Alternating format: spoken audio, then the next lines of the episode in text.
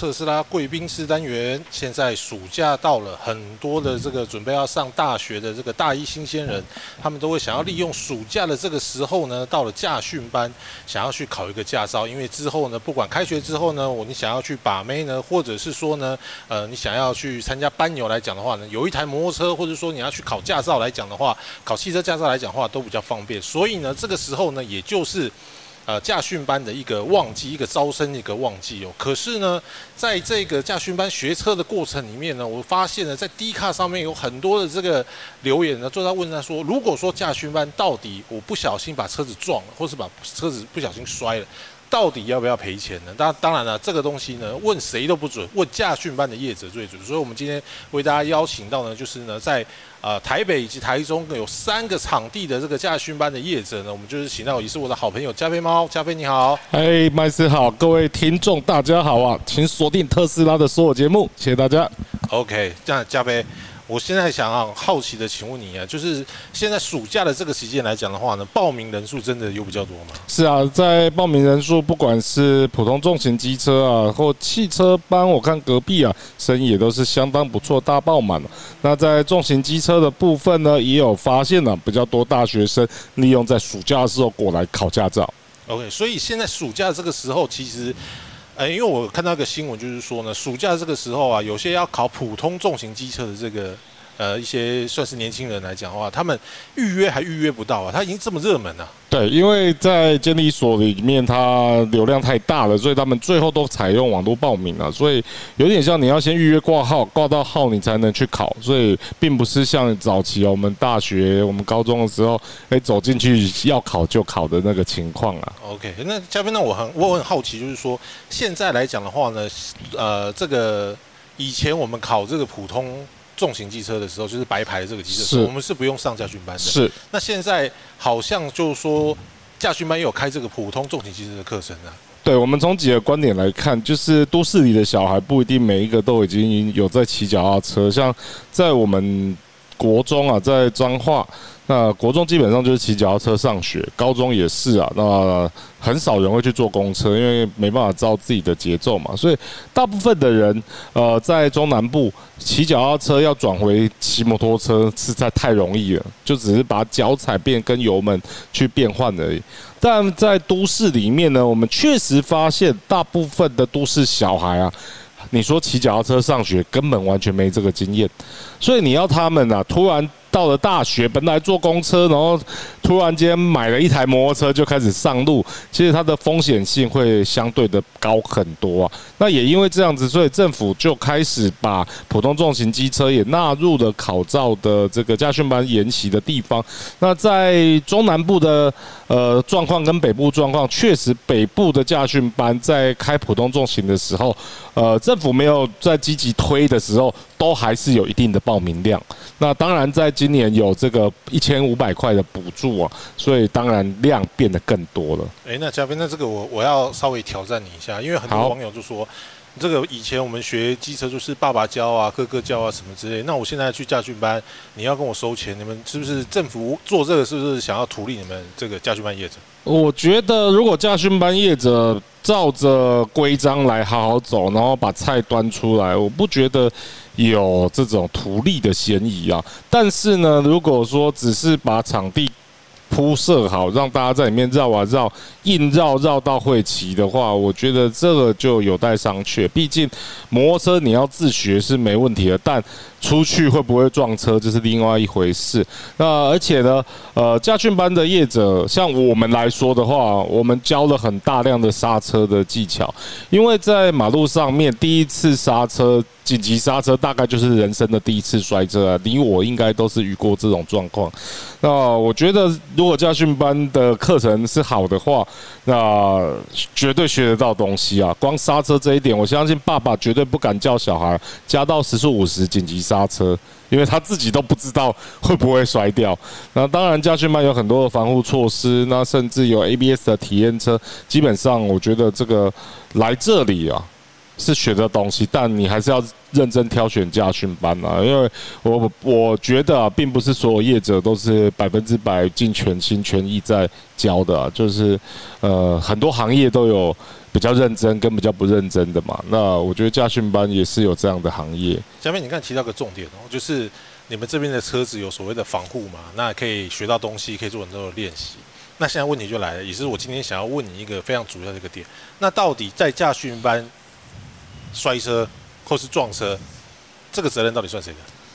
这责任如果是在民营交通管理办法里面，它就有规范了。其实，呃，业者必须要承担大部分的这个责任呐，就是你在教学上面。如果遇到这个事故，那因为现在啊比较多的就是，呃，他们汽车会出去外面的道路驾驶，所以道路驾驶它衍生的问题就更多。那他们道路驾驶通常就是有保险来来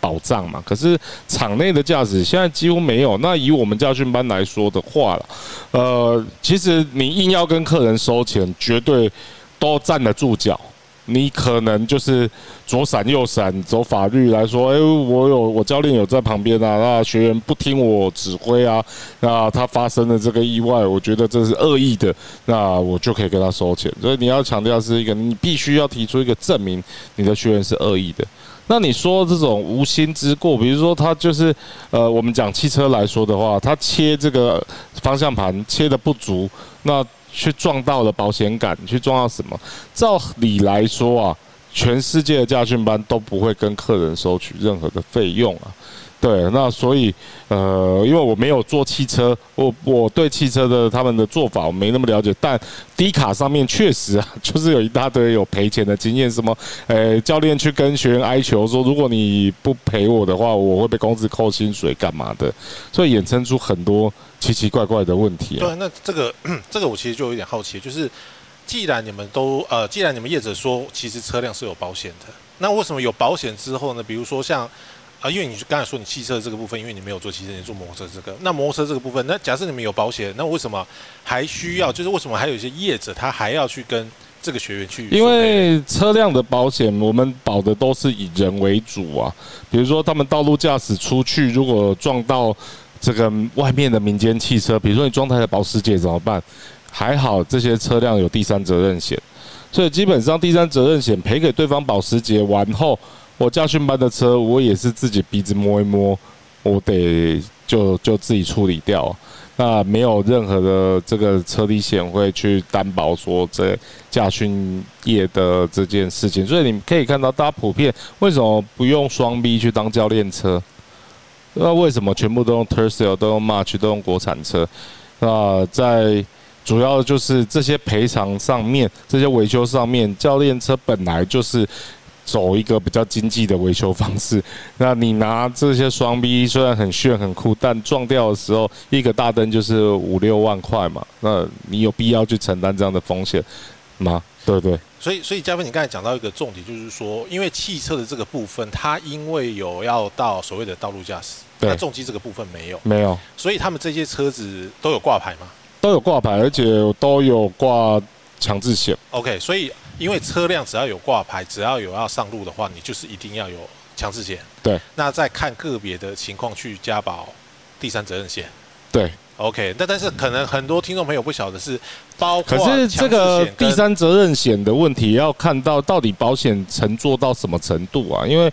呃，我这个因为没做汽车，也没有做道路驾驶，所以我觉得我们现在以场内讨论为主啊。因为你说到了马路上去，之前常常看到什么驾训班车撞冷冻车什么的，那其实每天都有在发生。但因为我没有做汽车，所以我能做说的。不多，但你刚问的问题，什么第三责任啊，强制，这个是我可以回答的。对，所以是强制险是一定要保的嘛？是，不管其实骑汽车还是机车，这个是要保的。对，当然这个所谓的第三责任险，这个就要看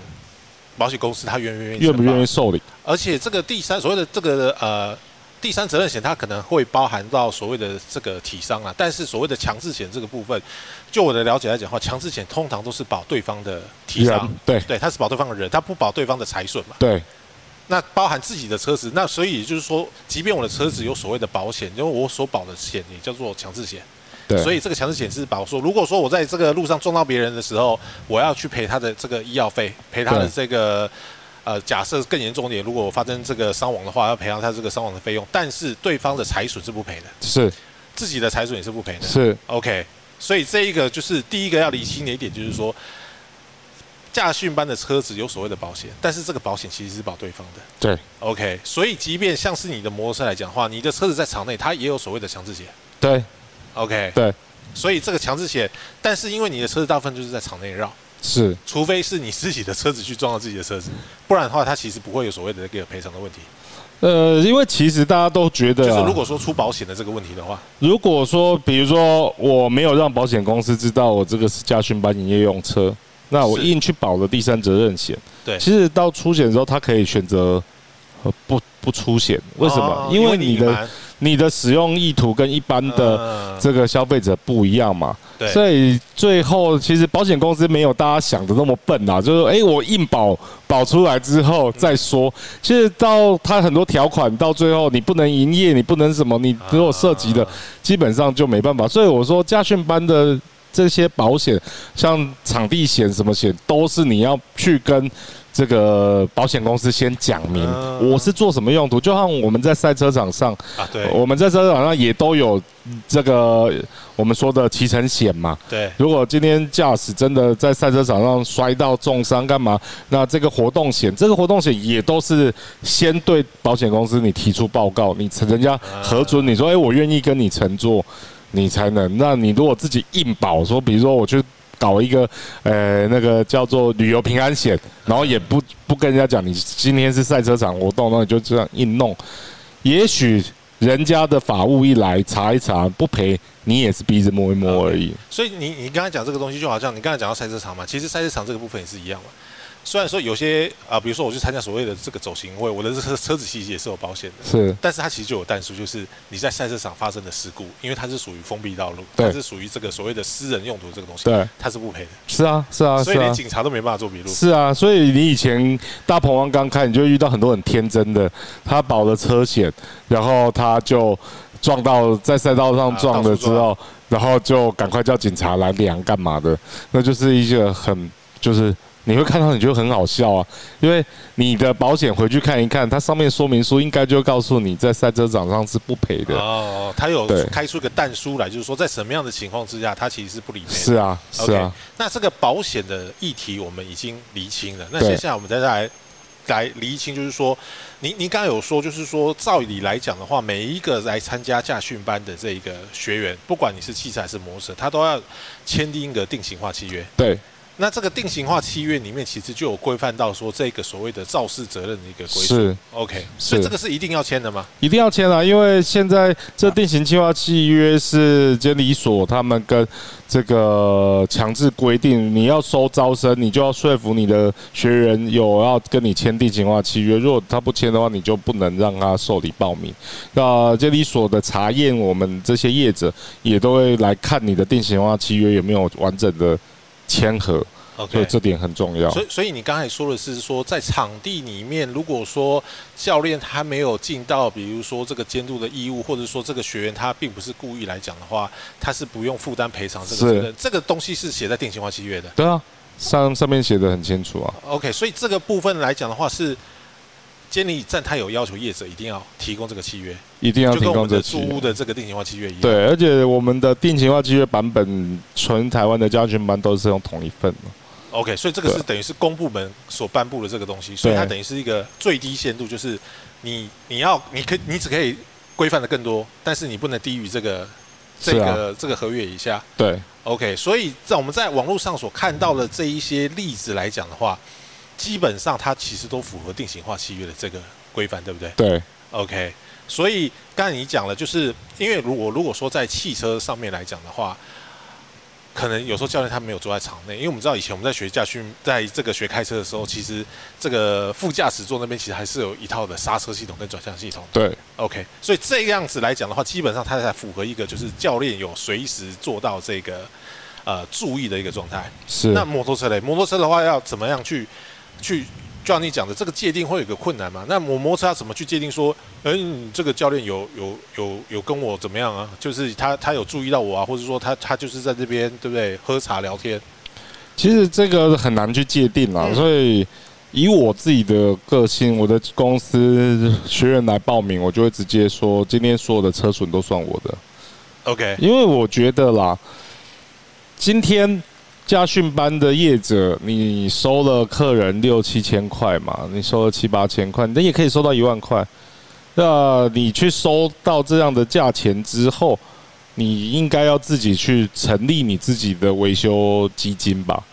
嗯，对，你不应该是要我今天我辛苦赚到的，我我销价竞争好，我就我就讲嘛，你业者你想要用销价竞争，那你销价竞争完之后，你还没有多的钱去做车辆维修，那你如果全部都要转嫁到客人身上的话，基本上你在大众机，我看过一些维修单嘛，就是像你去租车，如果倒车摔车的话，基本上维修单就是三万到十万起跳不等嘛。这是很基本的，对。那你如果用一样的态度要来做家训班的话，我觉得那包包也卖折赫啊。OK，所以你的意思是说，照理来讲的话，一个正规的驾训班，他应该在经营的时候，他就要把所谓的这个维修成本要算在里面。了 OK，你、啊。你你不能用所谓的这个租车的心态，是啊，因为租车来讲的话，基本上你的客户是有驾照的，对啊，那当然就跟你在外面租车一样嘛，你有撞到，你就是看撞哪里赔哪里，或者是之类的。但是驾训班是一个练习的地方，对。我大概就是因为不会我才来练习嘛，我才要来报驾训班嘛，是啊。所以你要把这个成本算进去。对啊，包含我们在日本零度玩家中心，那我们同行的人有人倒车了，那因为他这个 Honda 它也他的驾教练车大部分都有保杆，可是他有某几款类似仿赛型的是没有保杆的。是原地倒车的教练也是说，待会洗车之后洗干净，剩下的东西刮伤什么他们是不不计较的，OK，对啊连连日本都这样。连日本都这样子啊。OK，对啊，所以每一个重机驾训班的这个所谓的教练车都有保杆嘛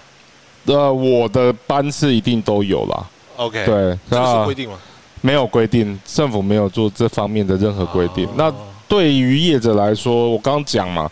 如果维修都要自己付的话，那你当然是要把车准备到它倒下去最不会坏掉这个状况啊。啊，就有点像是你也要保护自己的财产。对啊，是啊。那你去卡丁车场，卡丁车不是有告诉你牛角一根多少钱，什么一根多少钱？那你有你如果有要跟客人收的话，那你要不要直接就把你的报价全部秀在上面？啊不然人家五千六考一张驾照，结果不小心谁甩呀撞到你的这个大灯破掉，跟你赔了两万多。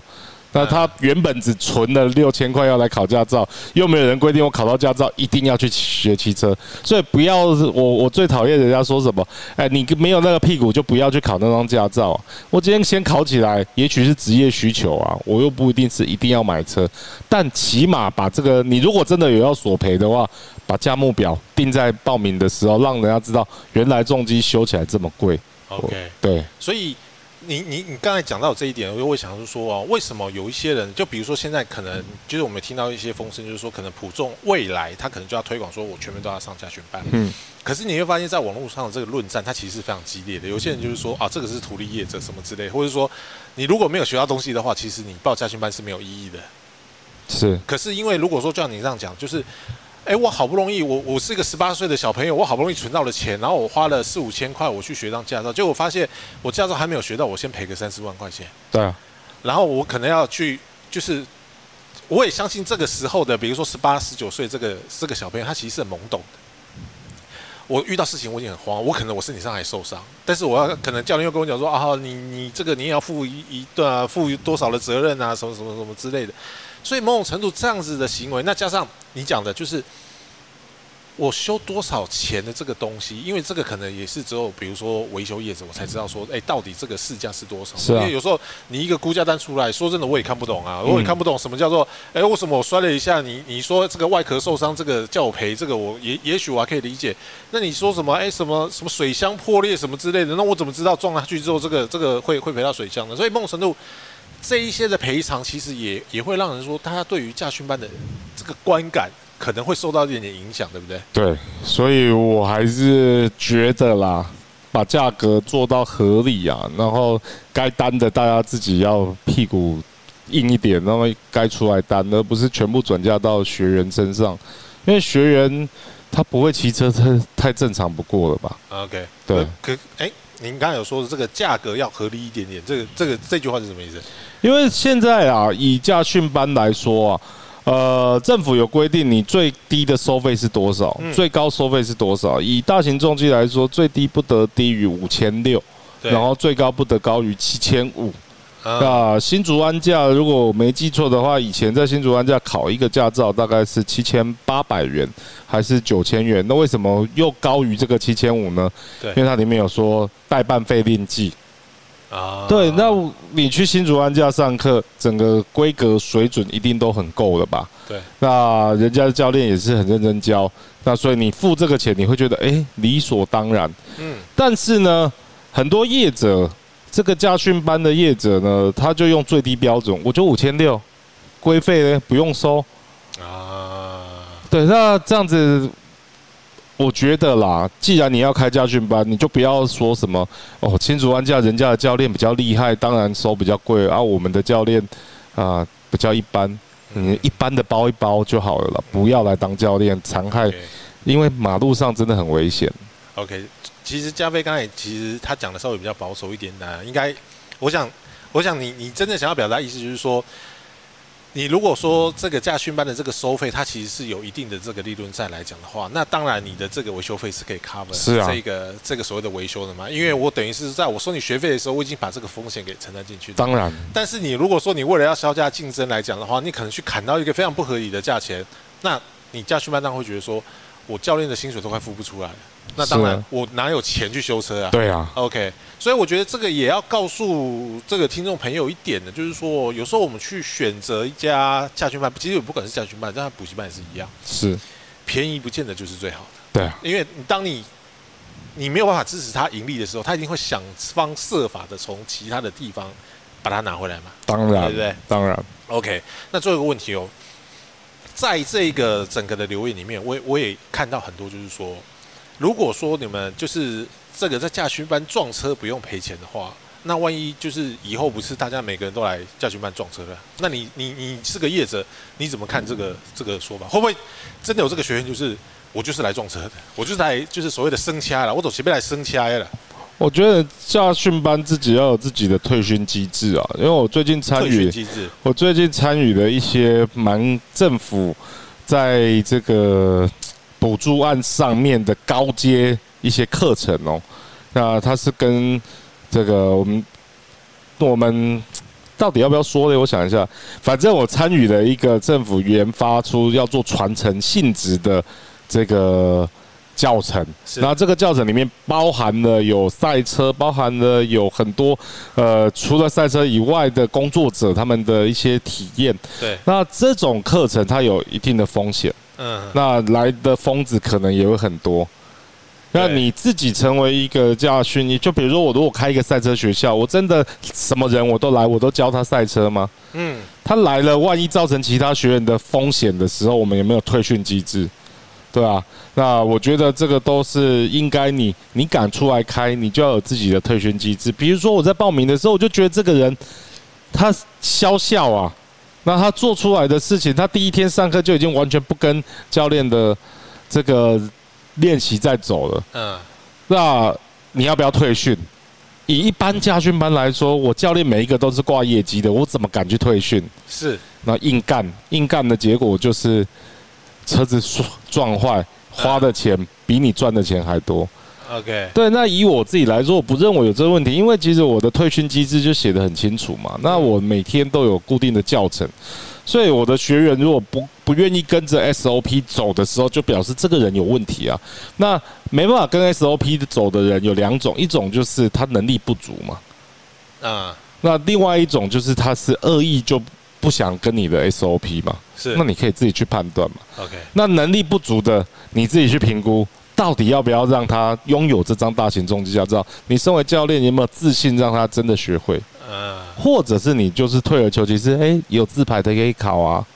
有黄牌的可以啊。有就是有不同的课程，就对。对你应该身为一个教育者，你应该去协助他循序渐进，让让他知道他应该做的是什么，而不是就是硬干。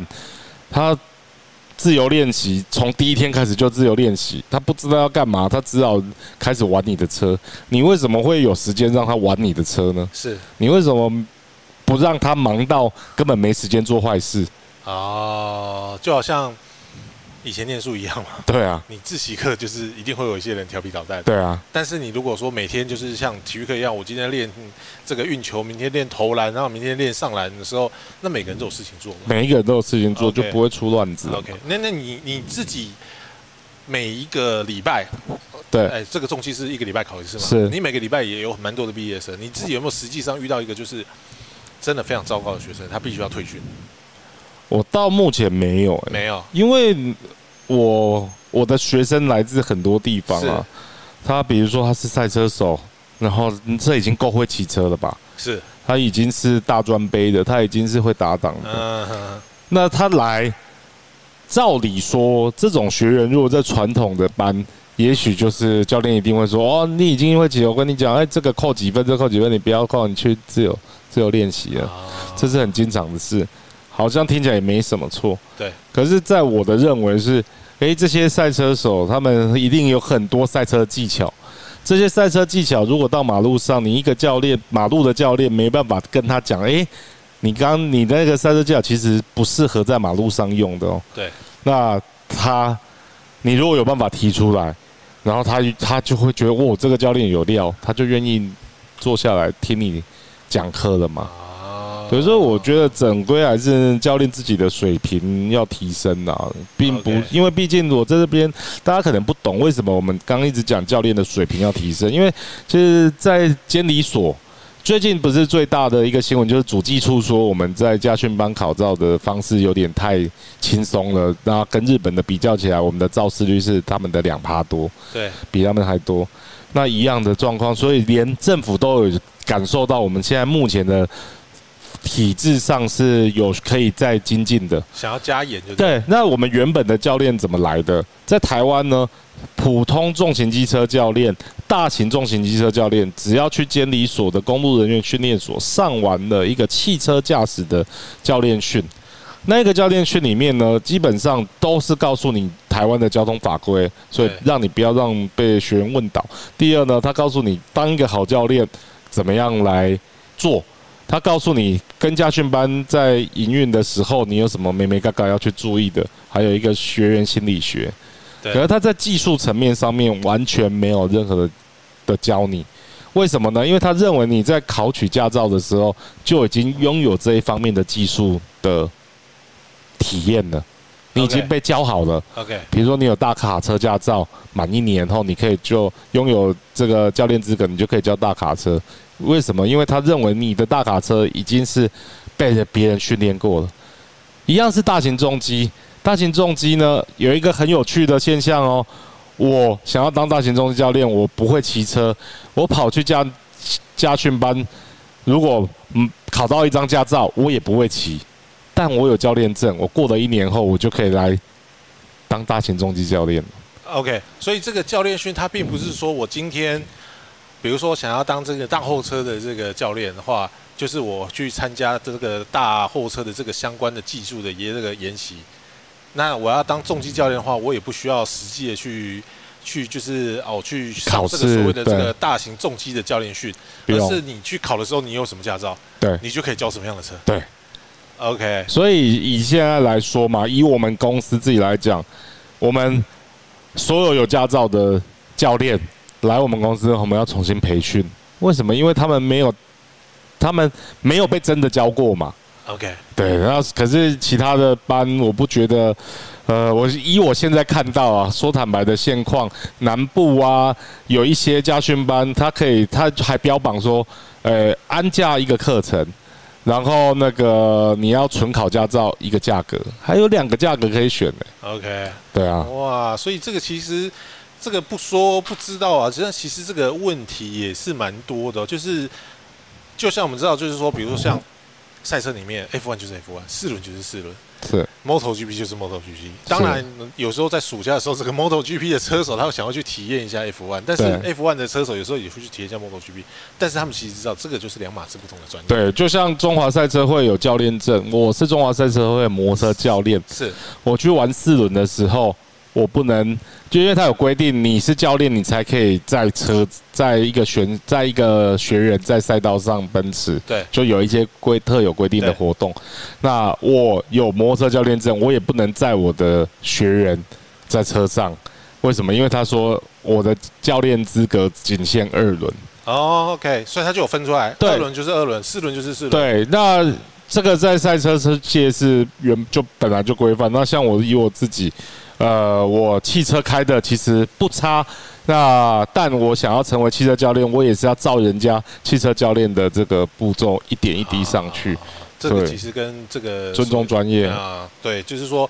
你也许是二轮的教练，我四轮很会开，但是不代表你可以当四轮那个教练。对那相相反的，你四轮很厉害的人，你也不见得你可以去当二轮的教练。对因为各有各自的一个专业在。是好了，节目最后我们帮大家总结一下，就是说呢，如果说你是一个准备想要在这个呃，当然现在也不能说夏天了，因为已经立秋了，大概对这个中秋节快到，你想要在开学前，大概在九月，大学生都是十几号了，你想要在九月开学前，你想要去学呃学考摩托车驾照啦，你想要去考这个汽车驾照来讲的话呢？